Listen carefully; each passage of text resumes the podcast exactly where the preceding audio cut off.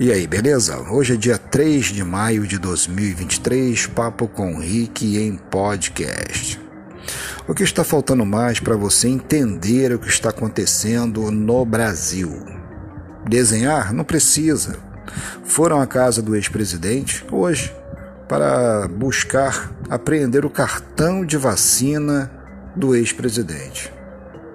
Quando recentemente, todos nós ficamos sabendo de sítios duplex, né? E nada aconteceu. E aquele que fez está aí governando e o que era o nosso mandatário foi praticamente expulso. É muito grave o que está acontecendo no Brasil.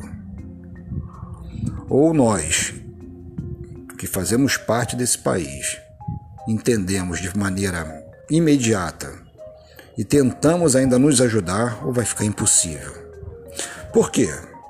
A cortina de fumaça é imediata. Ontem eles queriam votar a PL das fake news. Não aconteceu, vieram com essa bravata hoje. Aí daqui a pouco inventam um monte de feriado, eles vão criar feriado para você ficar em casa.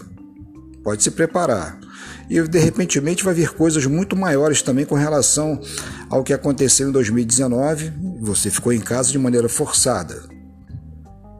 Já está aparecendo uma nova situação, um novo nome. Inclusive eu coloquei lá no meu status do WhatsApp. E aí?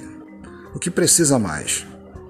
É cansativo, gente. É muito cansativo viver no Brasil. A gente gagueja, a gente fica nervoso, fica sem palavra, para autenticar uma, uma coisa feroz chamada impunidade que existe no Brasil, que não vai, não vai parar, eles vão continuar.